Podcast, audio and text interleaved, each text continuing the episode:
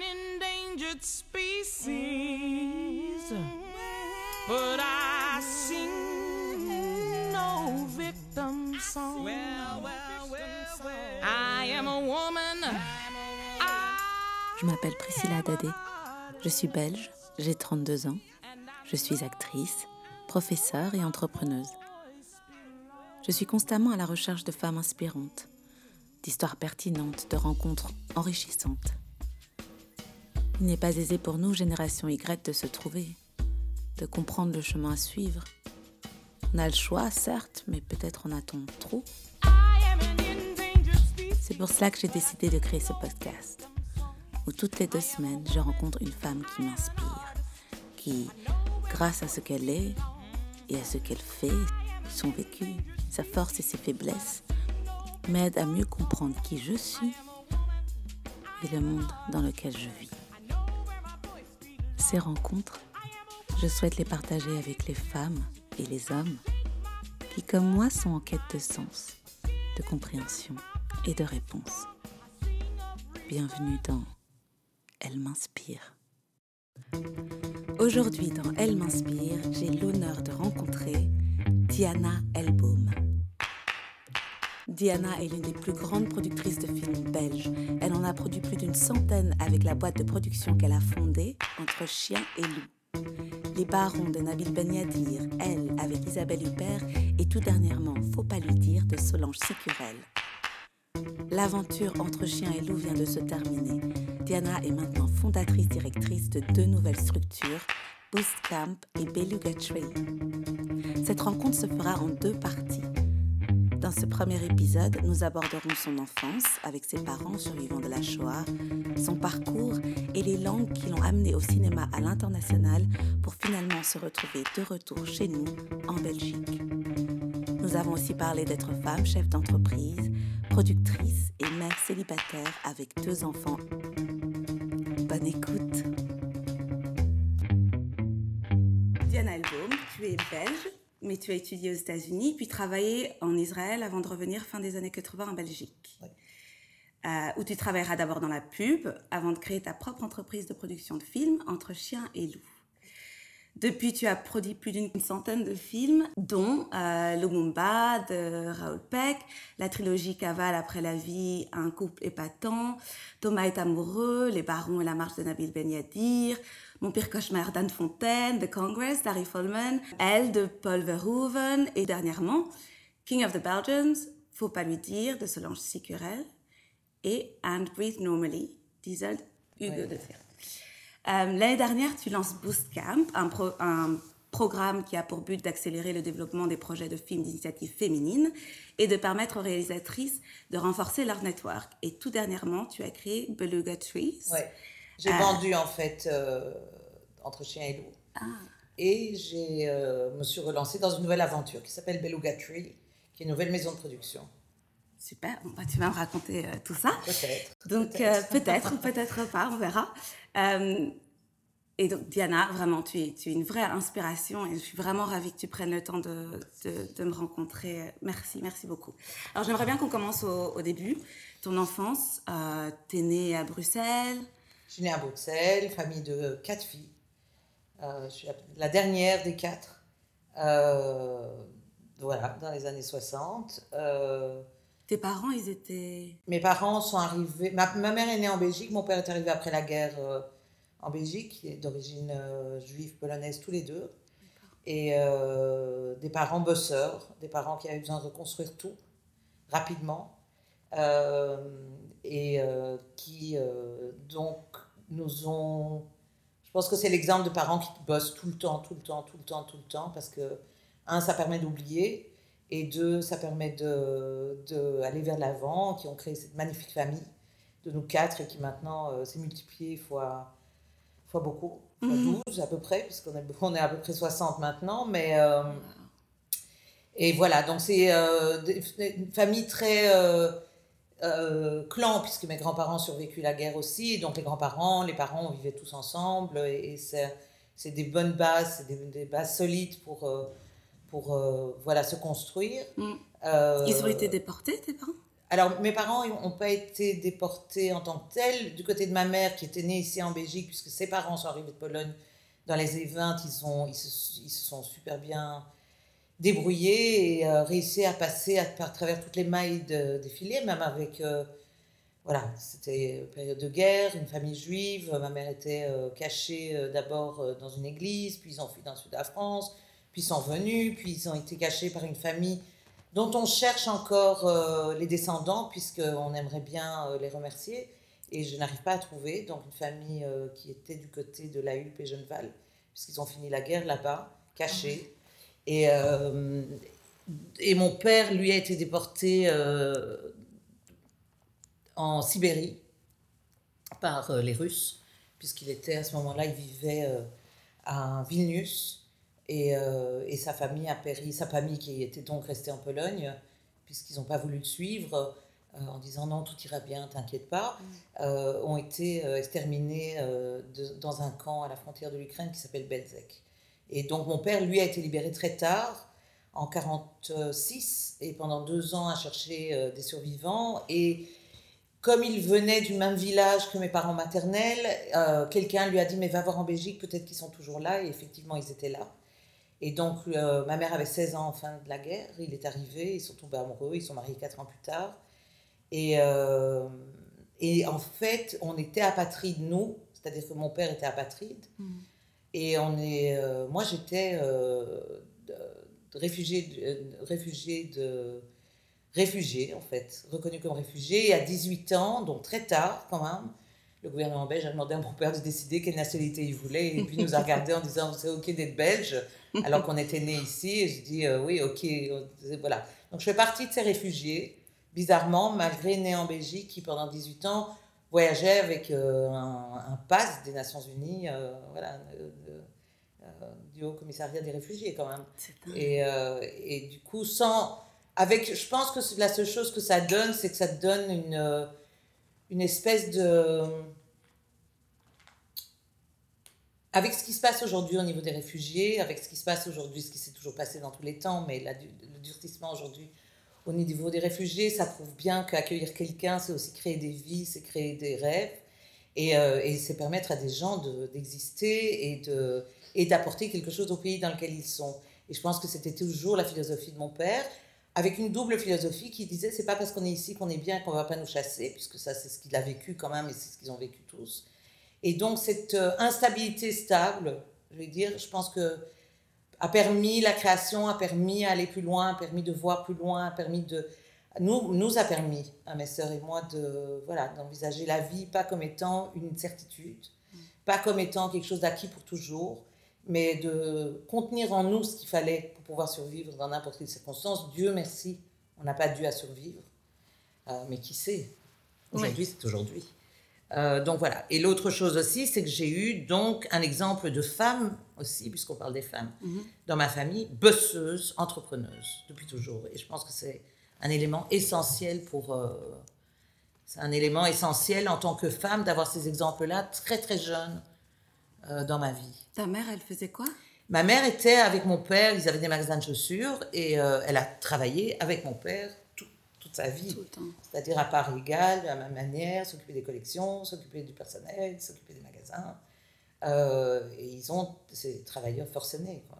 Et je pense que, à nouveau, je l'ai déjà dit, mais je pense qu'une des, des, raisons pour lesquelles ils ont travaillé tellement dur toute leur vie était une manière de ne pas réfléchir à ce qui leur était arrivé. Mm -hmm. Vous en parlez pas beaucoup euh... Ah non, c'était. Euh, ma mère en parlait beaucoup de ce qu'elle a vécu en tant que petite fille pendant la guerre. Ouais. Mes grands-parents maternels aussi. Euh, parce que je pense qu'il y avait une certaine forme d'étonnement de, de leur survie. Et qu'ils avaient besoin de nous raconter, nous raconter, évidemment, comme tout enfant, en disant Oui, on a déjà entendu, on a déjà entendu, maintenant qu'ils ne sont plus là, évidemment, on aimerait avoir tous les détails. Et on n'arrive pas à recoller les morceaux. Et par contre, mon père n'a jamais parlé de ce qu'il a vécu pendant la guerre, mais jamais. Il a commencé à s'ouvrir un petit peu avec les petits-enfants, donc on a quelques bribes, là aussi, de ce qu'il a vécu. Mais extrêmement peu. Mm. Extrêmement peu. Parce que lui était quand même dans des conditions au goulag pendant, euh, je pense, pratiquement 4 ans. Euh, on a retrouvé le goulag, on a retrouvé l'endroit. On sait que son nom officiel était euh, la guillotine gelée, donc ça veut, je pense que le nom veut dire beaucoup. Mm. Mais voilà, c'est des parents qui étaient en... Alors, évidemment, beaucoup de gens sont venus de la guerre avec euh, une psychologie très différente et, euh, et les miens étaient juste euh, hyper actifs et hyper positifs tout le temps, en disant... Donc, une adolescence un peu compliquée, Mhm. puisque c'était interdiction de dormir 8 heures en disant oh, il fait beau, et c'est merveilleux, et la vie est belle, et on va se promener, et on va partir, et on va voyager, et on va aller voir, et on va rencontrer. Et C'était non-stop action à 100%, et ça fait partie de cette même nécessité pour eux de, comment dire en anglais, de healing, Mhm. de, de pouvoir accepter euh, que, voilà, ne pas prendre le temps de s'arrêter parce que c'est trop douloureux. Et ça, c'est quelque chose que tu ressens maintenant en toi. Enfin, tu, Je tu suis un peu ça. fatiguée depuis. Mais, mais je pense que, je pense que c'est quelque chose qui, oui, je pense que c'est dans l'ADN. Ouais. Et, euh, et toute la famille est comme ça. Un, c'est une famille très féminine, il y a beaucoup de filles. Mhm. Euh, de deux, euh, elles sont toutes actives.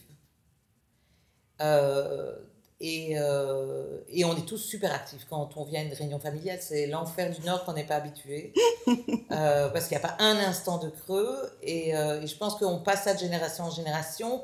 Avec certains de mes grands neveux et nièces maintenant, puisqu'ils sont âgés, ils, Mm. ils sont dans la trente-quarantaine, euh, qui parfois viennent en disant on est en train de faire une thérapie parce qu'on n'en peut plus bouger tellement. Et, et donc voilà, mais ça, ça reste et ça fait partie vraiment de la définition de notre famille. Mm. Cette hyperactivité, ce, euh, ce regard sur la vie où il faut créer, il faut faire des choses, il faut, euh, il faut être complet. Mm. C'est-à-dire qu'il n'y a pas de temps mort. Et c'est très très fascinant en fait comme famille. Et je pense que mes parents n'ont jamais réalisé que leur manière de leur manière de survivre a donné une force incroyable à la famille. Et au niveau, parce que donc vous étiez quatre euh, filles, Oui. euh, au niveau des genres, est-ce que tu as, remarqué, euh, parce que du coup il y avait que votre papa qui était un homme dans... Euh, il, y avait, il y avait quelque chose de plus féminin dans, dans tous les rapports, ou il y avait quand même un petit peu la place de l'homme, entre guillemets, et des filles? Ah, c'est, oui, il y avait la place de l'âme absolue, mais il était tellement cool que, que ils avaient des idées préconçues ce que les filles devaient faire. L'idée numéro un, c'est aller étudier. Mm. Donc après, certaines l'ont faite, d'autres l'ont pas faite, certaines l'ont fait beaucoup, d'autres moins, mais il y avait... On est une famille d'une grande liberté de chacun, en fait. Donc, Mm. euh, il n'y a jamais eu d'interdit dans le sens... euh, ça, une fille ne peut pas faire. J'ai une fille qui est... J'ai une fille. J'ai une sœur qui est scientifique, ce Mm. qui est rare de plus en plus. Euh, j'ai deux sœurs scientifiques. J'en ai une qui euh, est plutôt créative. Et puis moi, ils, moi je suis juste, ils n'ont jamais compris ce que je faisais. Mais euh, euh, moi qui disais, je vais changer le monde et je vais faire la révolution. Donc effectivement, vers mes 18 ans, il m'a dit, Jésus-Christ, il n'y en a eu que un. Euh, et d'ailleurs, il n'y aura jamais une femme qui le fera. Donc ça, c'était sa phrase à lui. Et il me dit, mais tu peux peut-être changer le monde autrement. Et, Mm. donc, et donc, quand j'ai décidé de faire du cinéma, lui qui était un marchand, quand même un commerçant, me disait, c'est très bien, mais, mais euh, comment est-ce que tu... C'était simplement sur les côtés économiques de la chose, comment tu survis. Et je lui, à la réponse de dire, je ne sais pas, il m'a dit, ben, tu trouveras ton chemin. Et, euh, et je, je, c'est rare, hein, de, c'est rare de ça. Après, il y a, eu des- il y a eu des, euh, des moments comiques avec ma mère qui était quand même, malgré qu'elle était cette entrepreneuse, était quand même dans un schéma très traditionnel de ce qu'elle elle rêvait pour ses filles. C'est vrai fait, euh, oui, mais après, traditionnel pendant deux minutes, quoi. Ouais. Et, euh, et euh, Elle rêvait de quoi, par exemple? elle rêvait, rencontre un bon mari, euh, voilà, mets-toi à l'abri. et on la regardait en disant avec quoi tu viens, quoi. Tu vois, genre, regarde, vous avez démarré avec rien, vous avez construit quelque chose ensemble, euh, et ça marche, quoi. Ouais. Donc, euh, donc, euh, donc, le jour où. Et elle m'a donné qu'un bon conseil, enfin, pas que un, mais elle m'a donné un conseil étonnamment fondamental pour la carrière que j'ai menée après ou que je mène encore aujourd'hui. Elle m'a dit écoute, si tu ne fais rien d'autre, apprends les langues. Et les langues, le fait de parler plusieurs langues m'a toujours ouvert les portes. Mm. Et ça, c'était un conseil après un autre, avant un autre, parce que après je suis partie de la voiture, parce que c'était un chemin, c'était une. Dans ces voyages en voiture, en fait, la voiture est un lieu de parole incroyable entre. euh, à l'époque où il n'y avait pas de vidéo dans les voitures, où il n'y avait pas de téléphone, où il n'y avait rien, qu'il y avait quand même encore et déjà des embouteillages. C'est un lieu de parole assez euh, inouï, c'était tout au moins. Mm. Et euh, où elle m'a dit euh, Je pense qu'il faudrait que tu fasses secrétaire médical parce que tu vas rencontrer un bon médecin. Et là-dessus, j'ai été, j'avais 16 ans. Et elle dit, mais tu sais, et si tu n'as pas envie de faire ça, apprends les langues. Et euh, à la place de lui dire merci pour les langues, je, je suis sortie en plein carrefour à Bruxelles en disant, si tu penses que moi, mon seul rôle est de devenir femme d'un bon médecin et en devenant secrétaire médicale, tu ne comprends pas du tout, je te repérerai tout à l'heure à la maison et j'ai fini le trajet en tram. Donc euh, voilà, ça a été... Mais le conseil des langues est resté vraiment ancré, quelque chose qui était... Ça m'intéressait déjà, j'étais en littérature, etc. etc. Et c'est de là que j'ai décidé qu'effectivement les langues étaient euh, bizarrement une autre manière de conquérir le monde. Mm. Euh, et que euh, mon chemin naturellement s'est porté sur des études à l'étranger, sur l'étude de la littérature sud-américaine. Je parlais hébreu, j'ai oublié malheureusement mon néerlandais, je parlais allemand, puis je me suis mis à l'espagnol et l'anglais évidemment. Mm. Et quand j'ai démarré ensuite mon travail dans le cinéma qui était qui était euh, une erreur de parcours, on va dire, dans mon parcours de base que j'avais quand j'étais adolescente. Euh, c'est les langues qui m'ont ouvert les portes du cinéma, en fait. Et donc, tu as, fini tes études, enfin, l'école secondaire. Je suis partie aux États-Unis. Et tu es partie, et comment, enfin... Pourquoi, comment? Ouais. Alors, j'avais une sœur qui habitait euh, aux États-Unis. À 16 ans, j'avais été la voir pour la première fois et ça a été le choc de civilisation complet. On voyageait beaucoup, mais j'avais jamais été aux États-Unis avant 16 ans, donc c'était rappeler un peu historiquement, malheureusement, c'était très très longtemps, mais c'était dans les années, euh, fin des années 70. Euh, et euh, là, c'était, c'est là que je veux vivre. C'était où? Elle habitait dans le Connecticut, mm. donc en Nouvelle-Angleterre, mais c'est vrai que dans ce même voyage, j'ai vu New York et j'ai dit, c'est là où je vivrai. Je suis revenue à la maison après ce voyage, j'ai dit à mes parents, c'est simple, je finis le secondaire et vous ne me voyez plus, je vais étudier aux États-Unis j'ai la grande chance qu'ils ont dit l'autre chose qui m'a qui m'a qui m'a qui a toujours été un moteur. Fini d'abord ça, on verra. Hmm. Et donc le on verra, euh, c'est euh, un peu le carburant pour me faire faire des choses. C'est-à-dire si tu te fais accepter, si tu finis tes hmm. études, si tu te fais accepter, on verra. Et donc c'était évidemment le carburant que j'avais besoin pour euh, pour euh, le faire et donc je me suis inscrite. J'ai été faire à l'époque, il fallait partir à Paris, faire les examens d'entrée aux États-Unis ah euh, pour les langues euh, et pour le, ce qu'on appelle le SAT. Il n'y avait pas Internet, il fallait se renseigner, quel UNIF, l'argent, le machin, le bazar. Et donc j'ai tout fait comme une grande jusqu'à ce que je reçoive cinq lettres d'acceptation, ce qui était plus simple un peu à l'époque que maintenant. Et donc, tu es partie et tu as atterri? Donc, je suis partie, j'ai atterri, atterri d'abord en, en, à Rhode Island, dans une école qui s'appelle euh, Rhode Island School of Design, parce que j'étais dans l'idée de faire de la photo. Et euh, j'ai tenu deux ans. Alors, c'était euh, un an de perversion totale, puisque j'arrivais unif, seule, je suis libre, la vie est à moi, et j'ai découvert le monde, j'ai découvert la vie. Je pense que c'est la première fois que je buvais un verre de bière, pour vous dire à quel ah point, à 18 ans, j'étais, je connaissais rien. Je connaissais beaucoup de choses, mais pas sur les déviances possibles de l'adolescence. Voilà, après ce petit euh, quelques mois d'adaptation, euh, je me suis rendu compte que la photo, j'adorais, parce que je le faisais.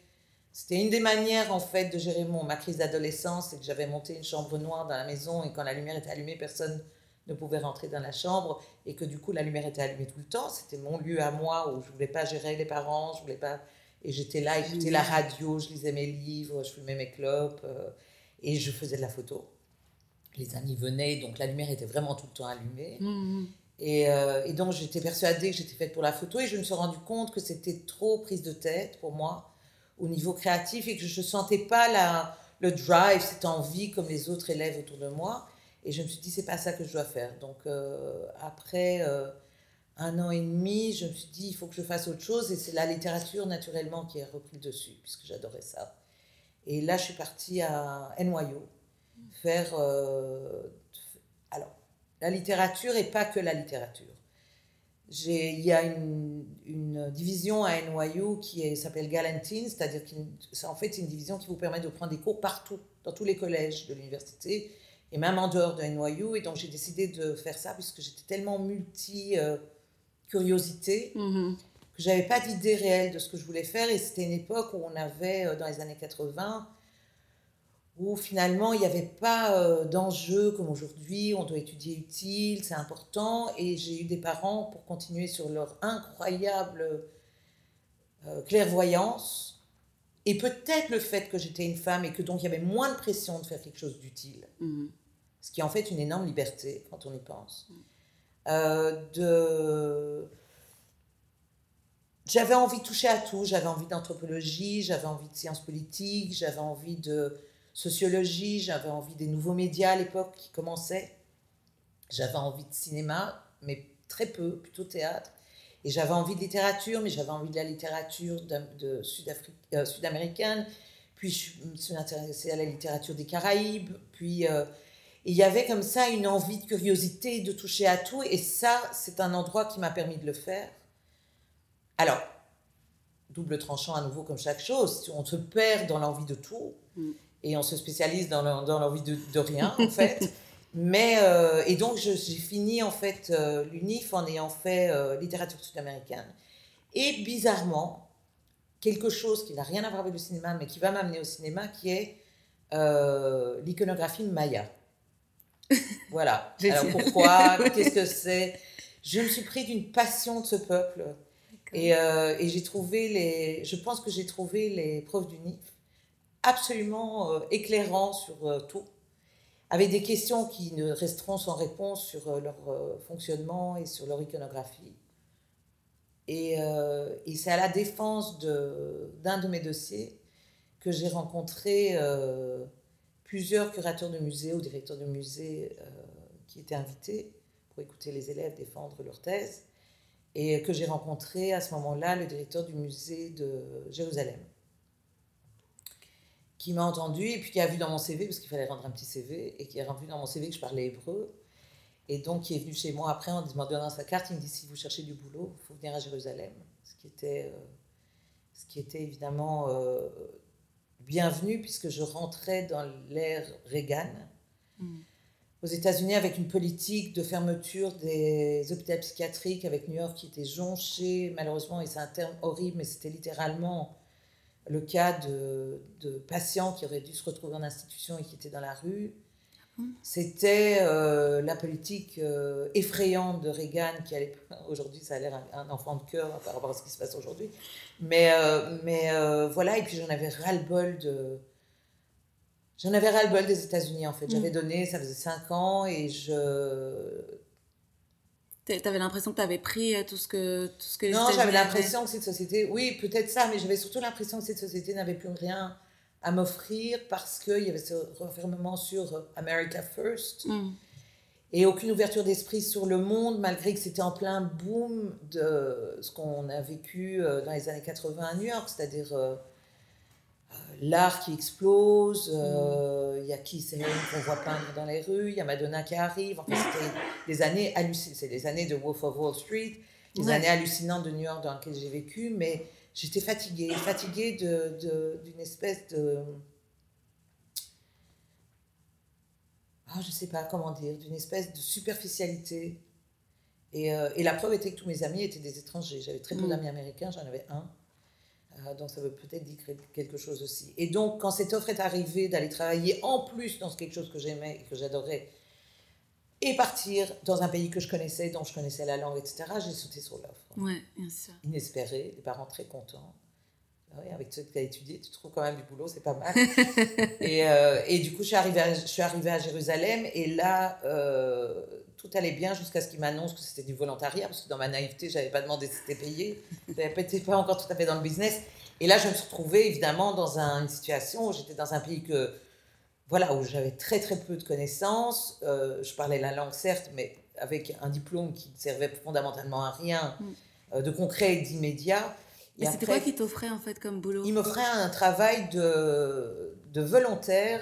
Ils ont un gros, gros département d'art précolombien à Jérusalem.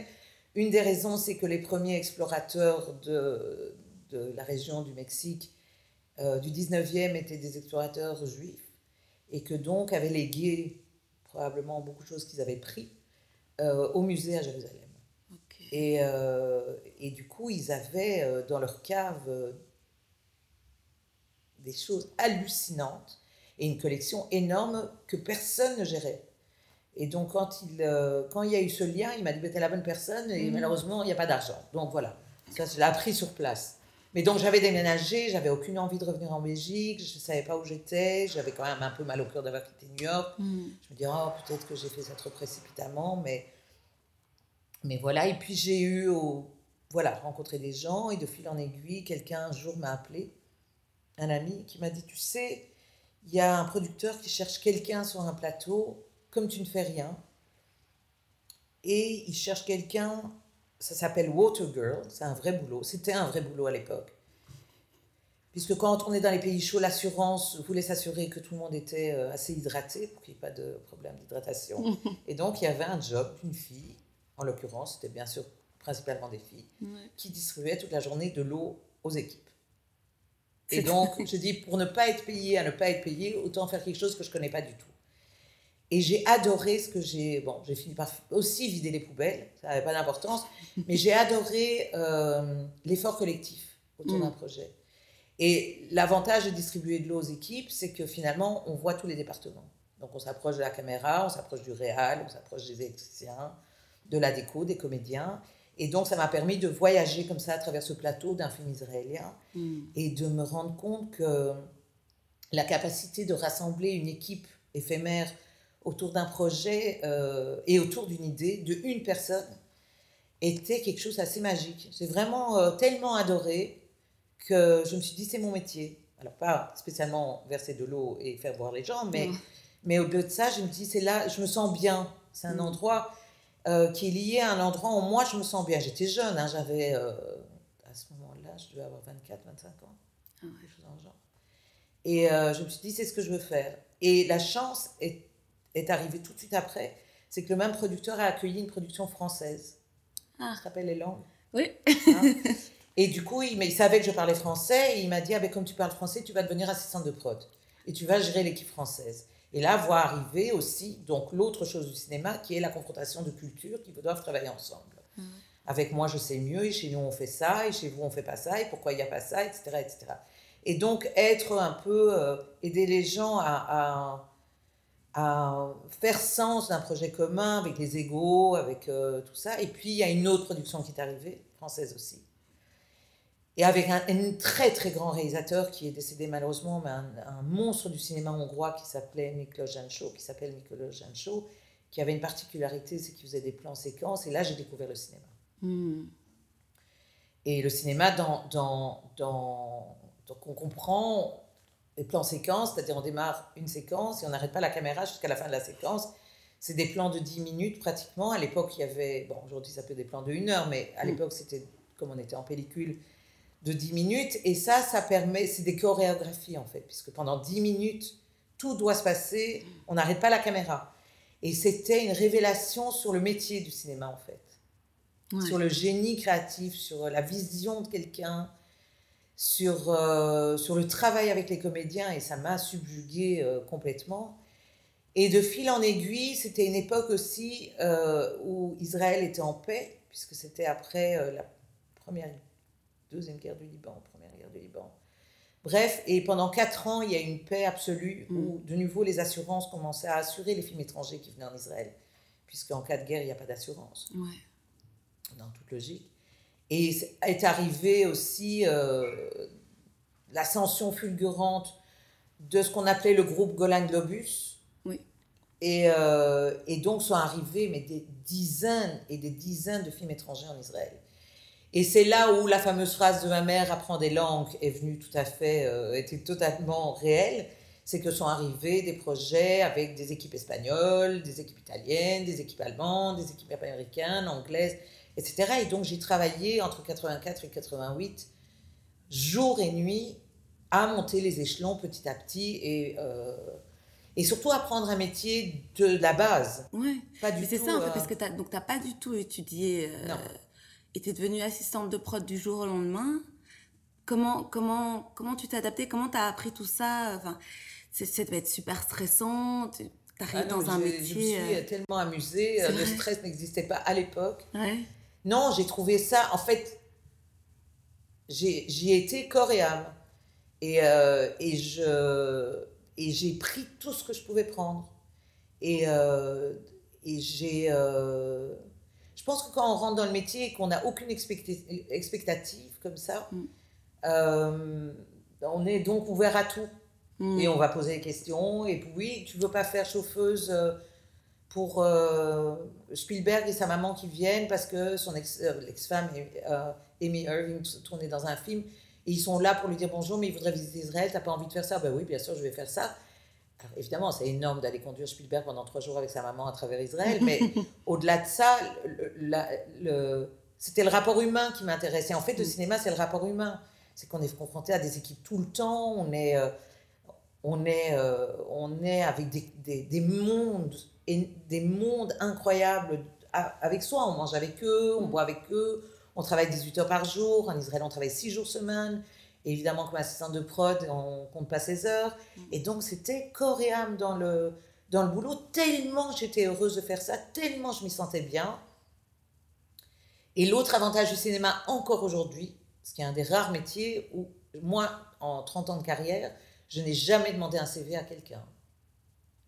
Je n'ai jamais regardé un CV. Ah oui Ça passe euh, d'abord sur le rapport humain. ouais.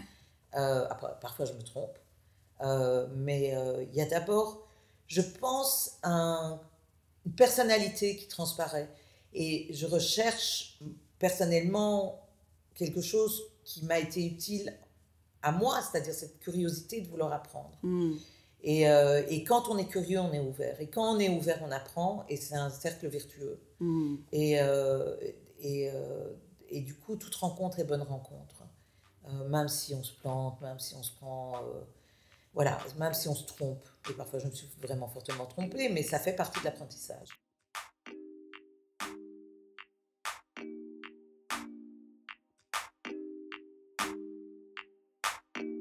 Qu'est-ce que tu as le plus appris qui te sert encore euh, maintenant à cette époque Tu sais? Je pense que ce qu'on appelle en, en, en yiddish la chutzpah, donc oser tout, Mm. Oser, pas avoir pas avoir d'inhibition, poser des questions, et cette curiosité, je pense, de, de je pense, une, un enthousiasme, une, et puis, ouais, un enthousiasme, une, une envie d'être là. Je pense qu'on ne fait pas les choses à moitié, quoi. Je pense que faire les choses à moitié, autant pas les faire, parce Mm. que ça se sent, ça se ressent, on est mal. euh. Alors j'ai beaucoup de chance, évidemment, de pouvoir dire ça. C'est pas tout le monde peut dire ça. Mm. Je pense que j'ai été, j'ai une étoile au-dessus de ma tête d'avoir toujours, toujours, toujours fait, depuis ces 30 ans de carrière dans le cinéma, des choses que je voulais faire, pas des choses qu'on m'a imposées. Donc j'ai été, euh, même en travaillant pour d'autres, dont ma- quand même ma période où j'ai travaillé pour d'autres a été relativement courte. hein. J'ai Mhm. travaillé pour d'autres euh, pendant euh, de 84 à, à, je pense, moins de 10 ans. Donc, euh, donc c'est c'est très court dans une vie. En Mhm. général, on travaille pour d'autres gens. Euh, et, euh, et ça a été... pour revenir à ta question, je ne sais pas ce que j'ai le plus appris. J'ai appris mon métier.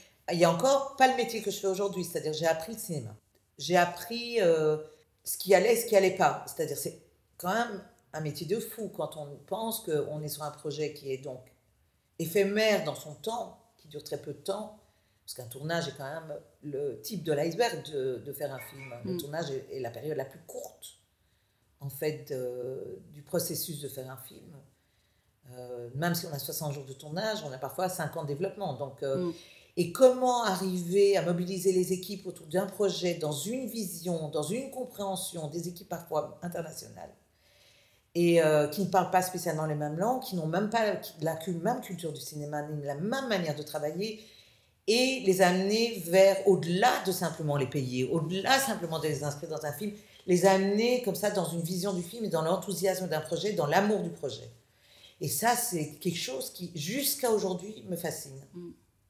La- on ne parle pas assez des équipes de cinéma, mais leur, euh, leur euh, emballement, on sent très bien une équipe qui n'a pas envie d'être là, et on sent très bien qui peut détruire un film. Mm.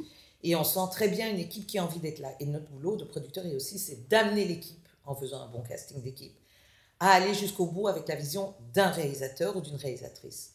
Et donc, notre premier, c'est bien comprendre la vision aussi. Mm. Et, euh, et, ça, c'est quelque chose qui, euh, qui est un, c'est quelque chose qui s'apprend, qui s'apprend avec le temps. Je pense qu'on a des dispositions à aimer les gens déjà à la base, et puis euh, et, et, savoir travailler avec eux. Mais mais il y a quelque chose de fondamental dans, dans le cinéma, puisque c'est des associations impossibles. Il faut associer des gens pendant 60 jours et s'entendre. Puis et à travailler. parfois, c'est des équipes de 100, et parfois, c'est des équipes de 50, et parfois, c'est des équipes de 20 avec des égaux, avec une... c'est très hiérarchique le cinéma. Très, très hiérarchisé. Et donc, euh, avec. Euh, oui, et puis c'est très corporatif aussi. Donc, euh, moi, j'ai eu des plateaux, il y avait des grèves de, de, de ce qu'on appelle ouvriers qui. Voilà, ça, ça les électros, les machinaux qui disent. moi, j'ai eu. Enfin, pas sur un de mes films, mais par exemple, Rambo 3, il y a eu une grève des machinistes et des, et des électriciens par les conditions de travail. Une grève, un jour, de, un jour de tournage coûte extrêmement cher. Donc, euh, après, j'étais coordinatrice de production, donc j'étais pas responsable. J'ouvre le parapluie ici, mais c'était pas mon film. C'est mm. jamais arrivé sur mon film, mais ça arrive. Et donc, c'est comment est-ce qu'on amène les égaux, effectivement, et puis le respect du travail des gens aussi. Ouais, et puis le, la culture, est-ce que tu penses peut-être justement cette ouverture d'esprit que tu as eue de tes parents et, cette, euh, cette liberté qu'on t'a laissée tout le temps, ça t'a ça, t'a aidé à, comprendre les autres cultures? Parce que enfin moi je trouve que c'est quelque chose de primordial maintenant et, je me rends compte que pour le cinéma enfin pour le métier que je fais c'est vraiment primordial en fait de, parce que oui on peut enfin, on peut même venir de la même culture mais on est des personnes tellement différentes qu'il y a une c'est primordial d'être ouvert d'esprit et de ouais de de de de, de pas euh, comment dire pas, une sorte d'humilité je pense qui qui, qui est impératif d'avoir oui, c'est une humilité, mais tu sais, c'est aussi euh, une ouverture vers l'autre. Ouais. D'où qu'ils viennent. Après, le cinéma a des règles très spécifiques de travail qui sont très différentes d'un pays à l'autre. Donc en Israël, une journée de travail, c'est 12 heures, et là, je vais tourner en Suède, et, les productrices suédoises me disent c'est 8 heures. Ouais. Tu dois réajuster. Tu peux pas dire, ah non, mais chez moi, c'est 10 heures. En Belgique, c'est 10 heures. Enfin. Euh, après, tu dois avoir la définition, qu'est-ce que ça veut dire les heures de travail, parce que c'est, est-ce que c'est du porte-à-porte, est-ce que c'est arrivé sur le plateau, enfin, etc. Il faut se dire, ok, mais je vais aller tourner un film dans des conditions, avec des équipes qui sont habituées aux conditions ici, mm. et leur expliquer et, être, et, et, comprendre, et pas aller avec ses gros sabots et dire, ah non, mais chez nous c'est comme ça et on va le faire. Mais je pense que c'est à nouveau une... Euh, oui, l'ouverture... On revient sur l'ouverture d'esprit, certes, mais... Euh, c'est une, connaissance profonde de ce que j'ai besoin comme, euh, comme, comme effort sur le film, comme effort sur le film des équipes. Et donc, comment est-ce que j'amène l'information aux équipes? C'est pas leur dire quand je sais que j'ai un film qui est un, un peu paumé et où on va travailler ou à des conditions un peu dures, c'est pas dire ah non tout ira bien, vous savez, non, c'est leur dire ça va être dur les gars, donc vous ne devez pas obligé de le faire. Hmm. C'est cette approche-là aussi. Ça va être dur. On va faire des heures sup. Je suis pas sûre que. Voilà, on va se mettre d'accord. Comment est-ce qu'on paye les heures sup et combien vous allez m'en donner parce que je vais pas pouvoir tout euh, payer. Et euh, les conditions vont être. Euh, peut-être qu'on va faire des nuits et que c'est pas. Voilà. Mais c'est dur. Maintenant, le sujet est là. Et c'est aussi les faire participer, en fait. C'est leur donner envie de participer au projet. Pas seulement comme un travail, mais aussi comme faisant partie de la création d'une création. Mm. Et, et, ça, c'est c'est l'honnêteté. Je n'ai pas toujours été comme ça. Hein. J'ai appris à la dure qu'en n'étant pas comme ça, en mm. fait, on n'y arrive pas. Et donc ça, c'est l'apprentissage quand je suis devenue productrice après. Ouais. Parce que j'étais tellement âme, c'est tellement génial, on fait du cinéma, c'est formidable, c'est merveilleux, c'est extraordinaire, que je m'attendais à ce que tout le monde réagisse comme ça. Mais non, il y a des gens qui sont dans des métiers difficiles du cinéma, comme je reviens sur les machinistes et les, et, enfin, les ouvriers, mm. ce qu'on appelle vraiment, qui portent des poids, qui... Euh, voilà, c'est des, métiers durs de dire qu'ils rentrent à la maison, eux vont pas partir après du succès, ils montent pas les marches à Cannes, etc. C'est un métier. Et que donc, il faut les respecter par rapport à ça. Euh, et ça, c'est quelque chose qu'on apprend quand, voilà, quand j'ai pris une autre position, une autre casquette à un certain moment. Mais euh, aussi pour dire que mes années new-yorkaises ne sont pas euh, juste arrêtées à aller à l'UNIV, j'ai beaucoup voyagé aussi pendant ces années-là énormément voyagé parce que depuis mes 16 ans, quand j'ai quand j'ai été pour la première fois dans ce grand voyage aux États-Unis, mm. je me suis dit à partir de maintenant, chaque année, je dois aller dans un endroit que je ne connais pas. Et jusqu'à présent, je dois dire, quelques 40 ans plus tard, je le fais encore. Et donc, euh, alors que ce soit euh, la ville à côté que je ne connais pas, euh, Donc, il ne faut pas aller très loin pour découvrir un nouvel endroit. Ça peut être ici en Belgique. Et, et j'ai jamais arrêté de le faire. Et je le fais avec mes enfants aussi. Et parce que ça, c'est une manière de, voilà, de se baigner ailleurs, de, d'un peu mieux essayer de faire un sens de ce monde. Mm. Et, et donc, voilà. Et donc, oui, pour revenir à Israël, ça a été euh, des années de révélation, en fait. Donc, c'est quatre ans, puisque j'ai vécu quatre ans en Israël. Et en 88, l'intifada, la première a démarré, et là, il n'y avait plus de travail, et puis la situation politique était extrêmement compliquée à vivre pour moi. Et euh, comme je venais de finir un beau 3, je me suis dit, bah, je vais à Hollywood. C'est très, très bien. Et d'ailleurs, le, le producteur de Stallone m'a dit, oh, but come, we'll give you work. Et j'ai dit, ah, voilà, Hollywood, here I come. Et, euh, et bizarrement, j'ai fait un arrêt en Belgique. Je ne sais plus pourquoi. J'ai un blanc total. Pourquoi est-ce que j'ai fait un arrêt en Belgique?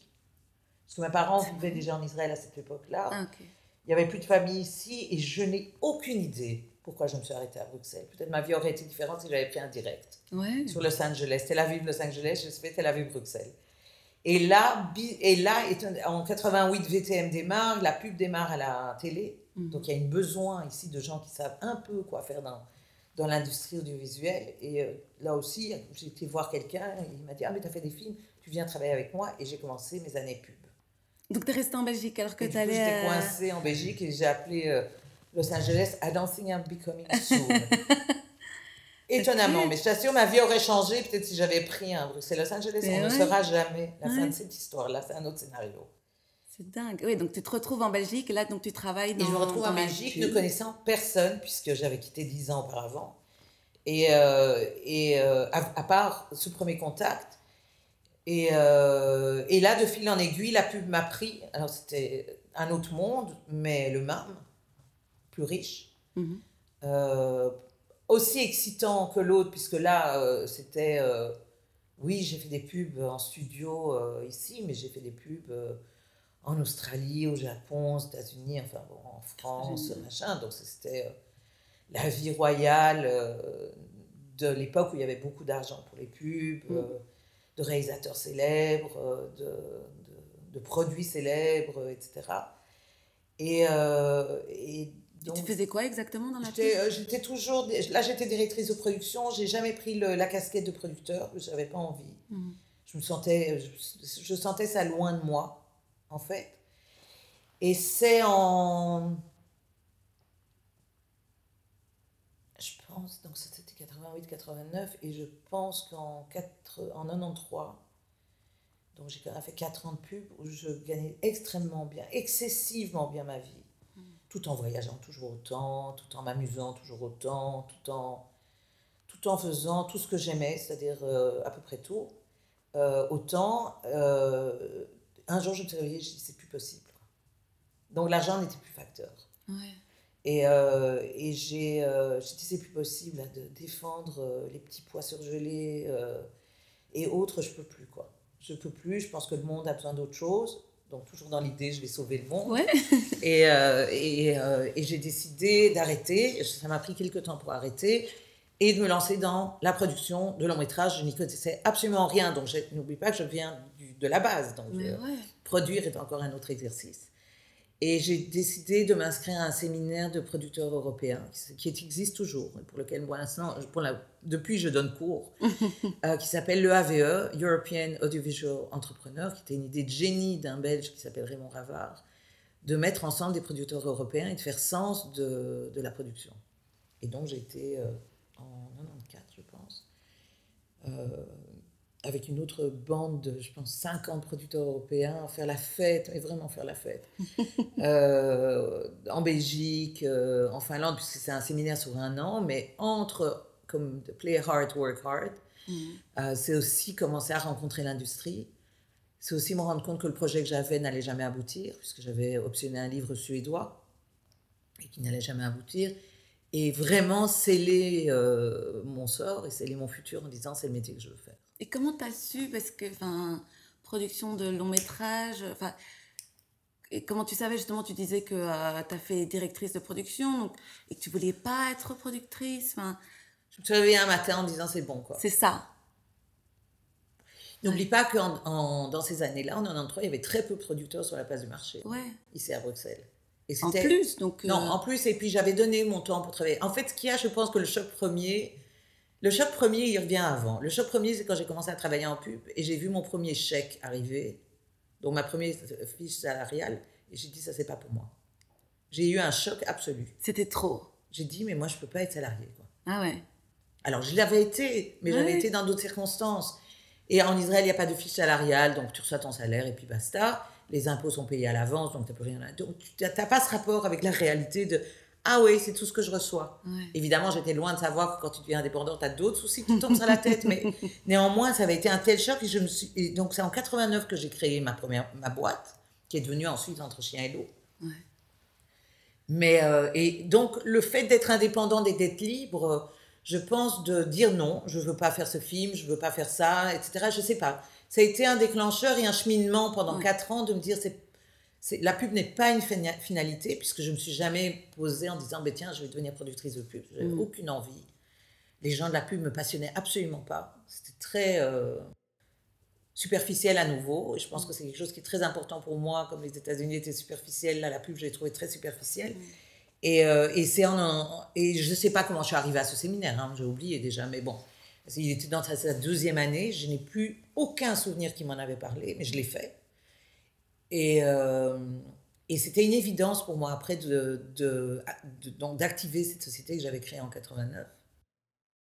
Et là, à nouveau, euh, l'étoile au-dessus de ma tête, ou peut-être moi, ma- au niveau de la personnalité, mais tu sais, tu ne le vois jamais comme ça. Tu vas dire, ah non, c'est moi qui, grâce à moi, j'ai attiré ceci. Non, Non. c'est que j'ai rencontré une. euh, dans ce, dans ce, euh, workshop, j'ai rencontré une, euh, une femme qui a été déterminante en fait pour ce qui s'est passé après, qui s'appelle Jacqueline Pierreux et qui était responsable des coproductions à la RTBF et qui un jour m'a appelé après le séminaire, m'a dit j'aimerais bien que- j'aimerais bien te parler. Et il me dit écoute, j'ai trouvé que tu étais vraiment quelqu'un d'incroyable et euh, Chantal Ackerman a un film qui va être un film commercial. Sa productrice, qui est une amie à moi, Marilyn Motley, ne veut pas faire le film et je ne vois personne d'autre en Belgique qui pourrait le faire. Et, mais les producteurs sont français, donc c'est euh, une coproduction. Est-ce que ça t'intéresse? Et j'avais, euh, j'étais toute jeune, quoi. Et j'ai dit, ben oui, bien sûr.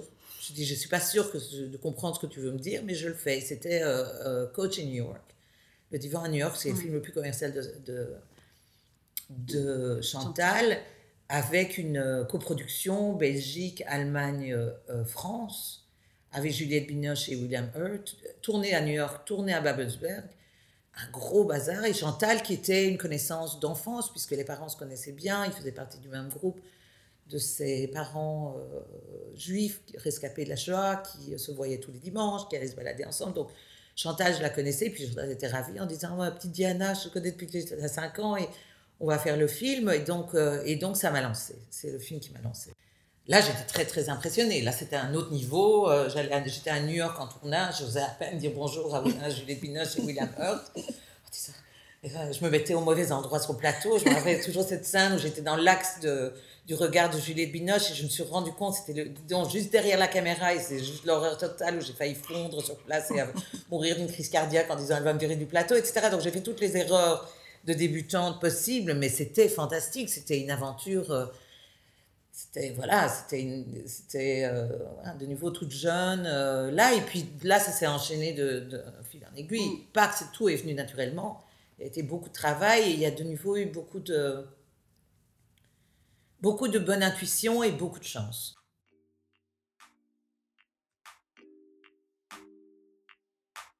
Entre chien et loup, la société que Diana a créée à son retour en Belgique est l'une des plus grandes boîtes de production belge.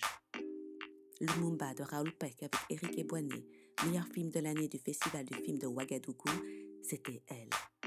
Les Barons qu'on a tous vus et adorés et qui a révélé son réalisateur Nabil Ben Yadir et ses acteurs principaux de Mourad Zegendi, encore elle. Mon pire cauchemar d'Anne Fontaine, The Congress d'Harry Folman avec Robin Wright, le sublime Puppy Love avec Audrey Bastien et Ségolène Rigaud, toujours elle. Elle, de Paul Verhoeven, César 2017 du meilleur film et de la meilleure actrice pour Isabelle Huppert, c'était encore Diana.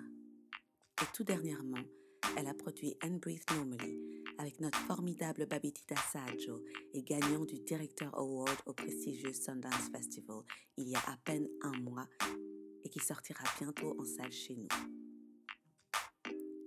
Mais étant moi-même dans le monde du cinéma, j'avoue ne pas toujours comprendre le rôle des producteurs. Est-ce que Diana pourrait m'éclairer? Il n'y a aucune définition du rôle de producteur. Et en fait, il n'y a aucune définition du rôle de producteur, parce qu'il y a mille manières de produire des films. Et je pense que c'est très fort en relation avec sa personnalité. Il y a des producteurs qui sont des producteurs techniques, euh, qui connaissent très très bien euh, les tenants et aboutissants de décisions, de on tourne ici, on tourne ceci, on tourne maintenant, on tourne comme ça. Il y a des producteurs qui sont financiers uniquement, qui sont des très très bons ingénieurs financiers qui, euh, et qui ont un regard sur les finances et qui donc travaillent parfaitement leur plan de financement et, et les contrats et les accords avec les financiers, qui sont peut-être un peu moins créatifs. Il y a des producteurs qui sont que créatifs et qui n'ont aucun regard sur les finances. Hmm. Euh, il y a des producteurs qui ne sont que bons en développement, donc ils trouvent les sujets, mais qu'une fois que le sujet est grand, ben, vont le passer à quelqu'un d'autre, ou vont se constituer une équipe qui est meilleure qu'eux pour le reste, pour la partie plus technique ou pour la partie plus logistique de la chose. Donc il n'y a pas de définition unique du producteur. Et toi, tu te situes dans quelle boîte? Je cherche toujours. Ouais. Je cherche toujours. Et là, pour l'instant, tu as l'impression que tu as été dans une boîte plus que dans une autre ou c'est vraiment. Non, je déteste les boîtes. Donc, euh, non, je cherche toujours. Ça dépend des projets. Il y a des projets où je suis plus technique, il y a des mm. projets où je suis plus créative, il y a des projets où je suis plus financière.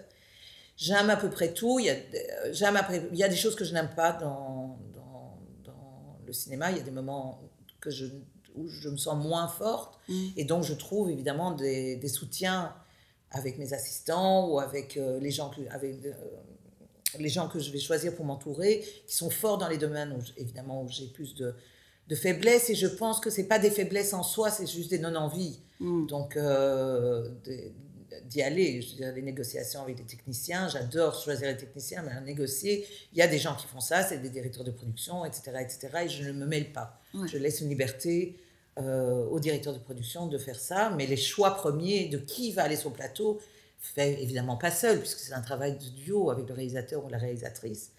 Et euh, donc il y a quelque chose dans cet ordre-là, mais je n'ai jamais réussi à me mettre. Euh, ça dépend en fait des projets. Il y a des projets que j'initie, et donc évidemment je suis fort au développement et je suis fort euh, impliqué au niveau créatif.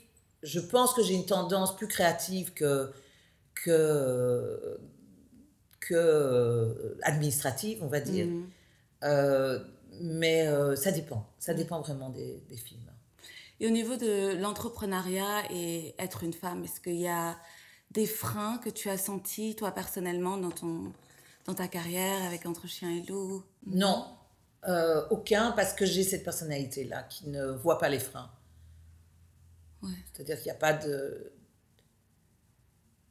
C'est ma boîte, c'était ma, enfin, c'était ma boîte jusque l'année passée, mais néanmoins, c'est c'est 27 ans d'une société où le, le, seul plafond de verre, j'étais mon propre plafond de verre quelque part, mmh. mais euh, non, et puis je passe vite, j'ai vite passé autour des choses un peu désagréables, genre euh, euh, des salles remplies d'hommes dans les réunions financières, des salles remplies d'hommes parfois au niveau du créatif, etc. Et ça m'a jamais ça m'a jamais freiné puisque je, je, ne vois pas les freins. Je pense que c'est beaucoup plus compliqué aujourd'hui. Euh, Dans quel sens? Je pense que les jeunes, euh, je pense que c'est plus compliqué aujourd'hui. Je pense que le, métier s'est professionnalisé. pas de dire que nous on était des, euh, des hooligans de la production, c'était pas ça, mais c'était aujourd'hui déjà de un, on demande beaucoup plus de compétences qu'on on me demandait à la base ou que je me demandais à moi-même à la base, parce que tu entends le parcours. Je veux dire, tout était bon. Quoi. Mais euh, et j'ai l'impression qu'aujourd'hui, les choses se sont un peu resserrées. C'est en train de nouveau de reshifter avec l'affaire Weinstein et tout ce qui se passe euh, depuis quelque temps, où la femme est en train de reprendre le dessus en fait dans la création et dans le financement, etc. Et ça fait du bien, parce que mm. je sens ce discours changer. Mais il y a eu quelques années là où ça faisait peur quand même. Euh.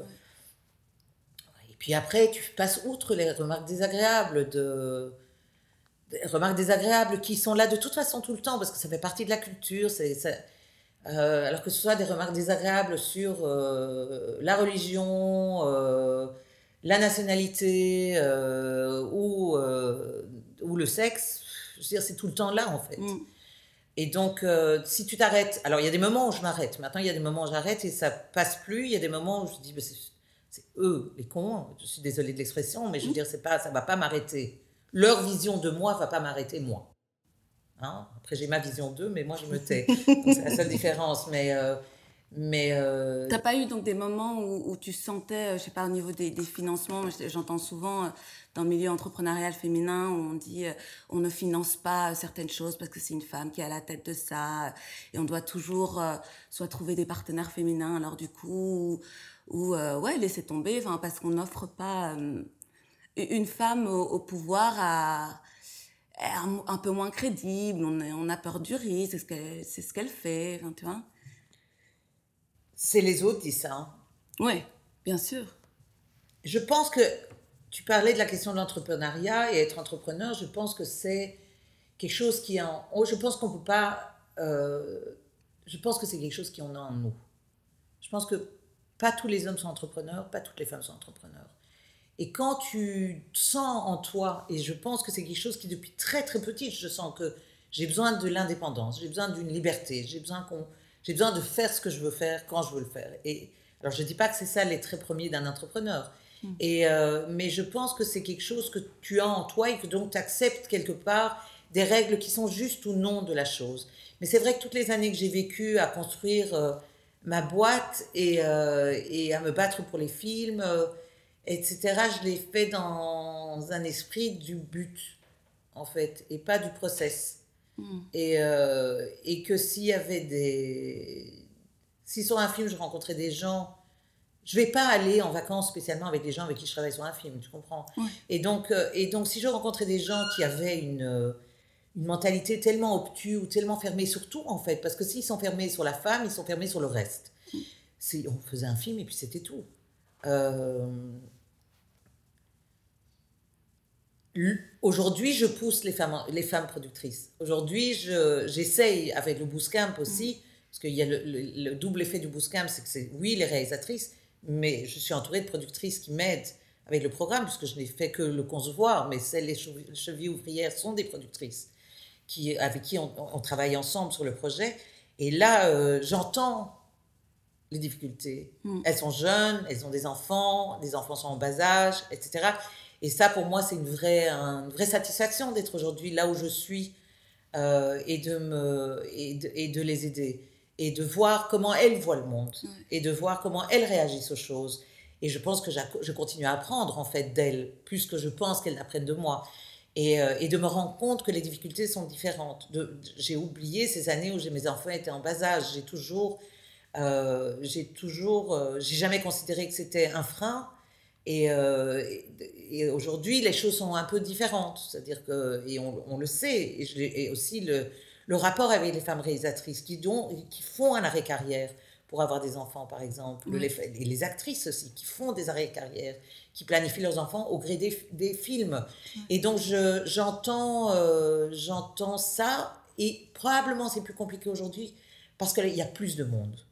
Mm. Moi, j'étais dans une période quand même incroyable où pendant dix ans, il y avait très peu. Les vagues de producteurs, de, de jeunes producteurs qui arrivent, c'est par dix ans.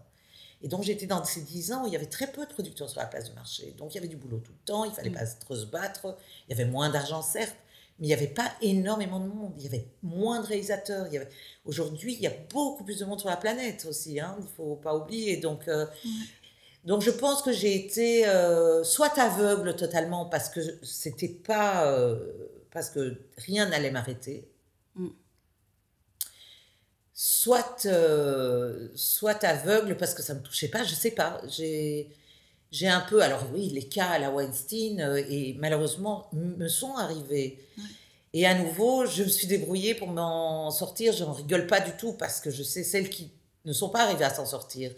Mais, euh, mais c'est arrivé. Et euh, ce qu'il y a, c'est que j'ai tourné ça à une dérision complète, de dire, mais ils sont euh, hallucinants, quoi. Après, c'est des gens avec qui je n'ai plus jamais travaillé. Ouais. Voilà. En étant très très clair que si j'apprenais quelqu'un d'autre aurait vécu ça, j'y allais tout de suite à la dénonciation. Uh-oh,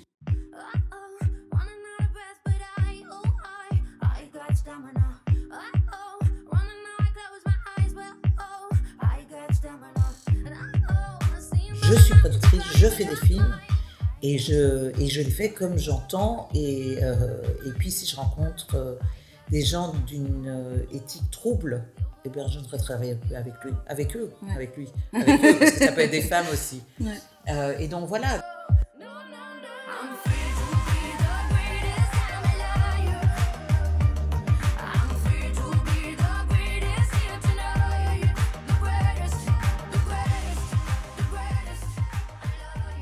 fait alors, par exemple, donc t'as combien d'enfants? Deux. Deux. Euh, quand ils étaient en bas âge et tu continues à travailler et Tu vas leur demander à eux, je pense qu'ils sont pas très contents de, vrai. de ça. Mais écoute, j'ai toujours. euh, j'ai. Voilà, je me suis mis deux. Si tu veux, j'ai fait encore plus compliqué que ça, puisque je suis une mère célibataire, deux enfants, adoptés. Et donc, euh, et donc je, je pense encore aujourd'hui que rien ne nous est interdit. Et euh, j'ai beaucoup voyagé, j'ai beaucoup de relais. Euh, et, et voilà. C'est tout. C'est les relais, l'organisation, c'est euh, la famille, c'est vraiment tout ce, tout ce monde que tu crées autour, euh, qu'on a tous, je pense. Et, euh, et voilà. Donc, euh, T'as pas eu euh, de sentiment de culpabilité à non, des non, non, moments où tu oublie la notion de culpabilité. Je pense qu'un enfant est heureux quand il voit sa, sa mère heureuse. Bien sûr. Euh, non, et la culpabilité est un terme que je ne connais pas. J'ai zéro culpabilité de rien, et c'est pas pour dire que je suis au-dessus du commun des mortels, mais je pense que la culpabilité va quand tu es frustré toi en tant que personne. Mais je pense que quand tu vis ta vie, tu, tu... alors peut-être que je suis passée à côté de moments avec à côté de moments importants pour mes enfants. Je pense que, mais je pense qu'ils ont pris le pli de voir la valise à côté de mon lit tout le temps aussi. Mm. Et, euh, et j'espère que peut-être qu'ils ne me l'ont pas encore dit, peut-être qu'ils me le diront un jour en disant mais t'as pas été présente là et là et, et, euh, et autres, euh, et dans d'autres circonstances. Mais voilà, j'ai pas ressenti de la culpabilité parce que je suis vraiment persuadée et je pense que ça aussi j'ai reçu de. Mes parents voyageaient énormément aussi. Et j'ai reçu ça de ma, de ma mère aussi qui était heureuse comme elle était, euh, avec ses quatre filles et euh, en bossant tout le temps.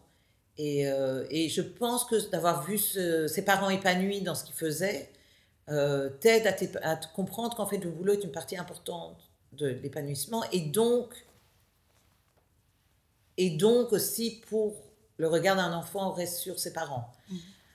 Après, je pense que mes, enfants ont- n'ont pas pris de moi quelque chose qui est dans l'ADN familial, qui est l'hyperactivité. C'est des adolescents, donc c'est peut-être plutôt l'inverse.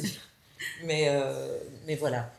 Euh, non, pas de culpabilité. euh, au secours, en- ôtons ce mot du, vocabulaire. Non, bien sûr, mais ça, ça- c'est marrant parce que ce que tu dis, c'est exactement ce que la plupart des, femmes que j'admire disent, et c'est qu'elles sont souvent qu'elles ont vu leurs parents être épanouis dans leur dans leur enfance et que un, un enfant est heureux lorsqu'il voit ses parents heureux. Ouais. Et aussi quelque chose qui revient souvent, c'est la mère célibataire. Et je me demandais Ah. si, Tout un programme, ça. mais parce que il y a énormément de femmes que j'admire qui sont mères célibataires et je, je, je, je comprends pas et je me demande est-ce que ça a vraiment un lien avec euh, le métier, avec la- les personnes qu'elles sont, les femmes qu'elles sont? Je pense que chaque cas est, chaque Particulier, est particulier. Alors, le célibat, pour moi, est quelque chose de voulu. Euh, je pense que, et à nouveau, quand je, retrace ma vie depuis toute petite, mais toute petite, je me suis toujours dit que j'avais besoin d'une liberté totale. Et je pense qu'il faut des hommes qui soient capables d'accepter des femmes à grosse personnalité et aussi euh, des femmes qui ont une vision de ce qu'elles veulent faire dans la vie. Et c'est pas donné à tout le monde. Donc à un certain moment, au moment où je me suis dit, bon, il est peut-être temps d'avoir des enfants, euh, je me suis posé la question de... Voilà, et puis je me suis dit, non, finalement, adopter, peut-être plus simple que trouver un homme. Et donc, euh, voilà. C'est euh, horrible à dire, certainement, mais c'est peut-être horrible à entendre, Non. mais mais il y avait une- il y avait jamais une recherche de il y avait une- j'étais tellement occupée tellement occupée que euh, c'est pas une c'était pas dans un plan il n'y avait pas de plan. Et je ne regrette à mon âge avancé rien. Il y a euh, justement par rapport au regret, je trouve que dans, dans les pays anglo-saxons, on a quelque chose par rapport au- aux, aux échecs, entre guillemets. On en parlait plus tôt, enfin tu en parlais plutôt de, voilà, il y a eu quelques, il faut des faux pas, des erreurs, etc. Euh, il y a une expression que j'adore qui est euh, euh, failing forward. Et que je trouve que dans les pays francophones, on n'a pas encore complètement accepté ça et que quand on a une entreprise qui fonctionne pas tout de suite, qu'on fait des erreurs, c'est encore très très mal vu. Je me demandais quel était ton avis par rapport à ça et quels étaient peut-être ton plus grand fail forward. Alors, il y a une autre expression qui vient, de, je pense, de Beckett, qui fait euh, fail, fail again, fail harder, un truc dans le genre. C'est quelque chose qui est. euh, je pense que l'échec est le plus grand apprentissage de la vie. Et, euh, et euh, je pense que l'erreur est un, un outil pédagogique, un outil personnel énorme. Et, et je pense que c'est que comme ça qu'on avance. Donc le fail forward, c'est une très belle expression que je ne connaissais pas, donc merci. Je vais la ressortir celle-là. Et, euh, et, et il y a eu des fails, plein de fails. Alors il y a eu autre chose aussi, c'est que mon père m'a toujours dit, quand il a com- compris que je n'allais pas arrêter de faire du cinéma et que j'avais démarré ma boîte, euh, m'a dit, tu sais, c'est simple dans la vie.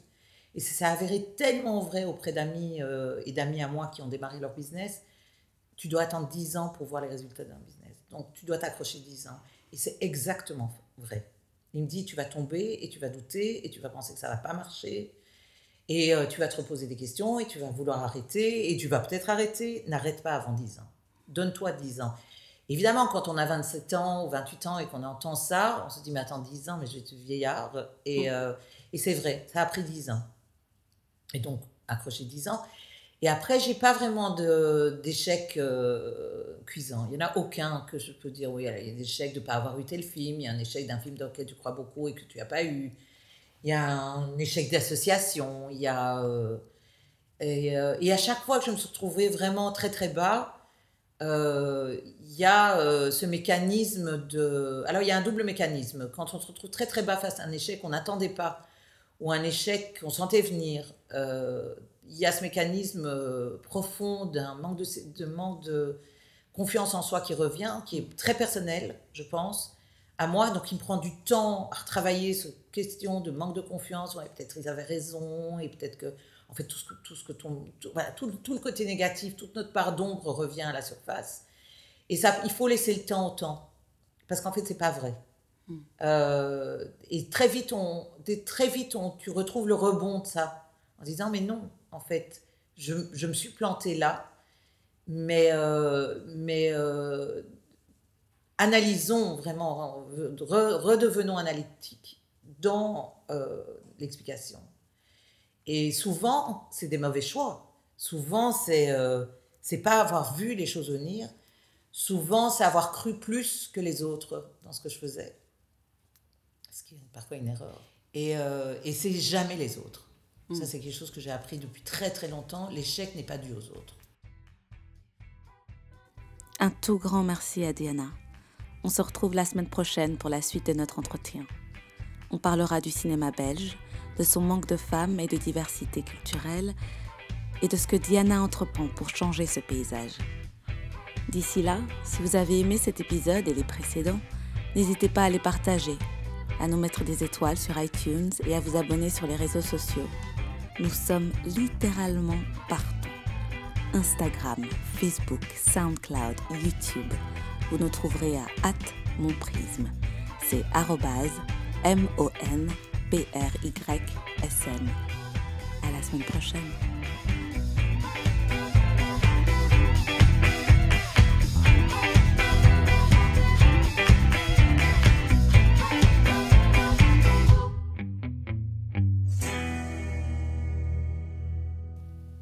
La particularité des films belges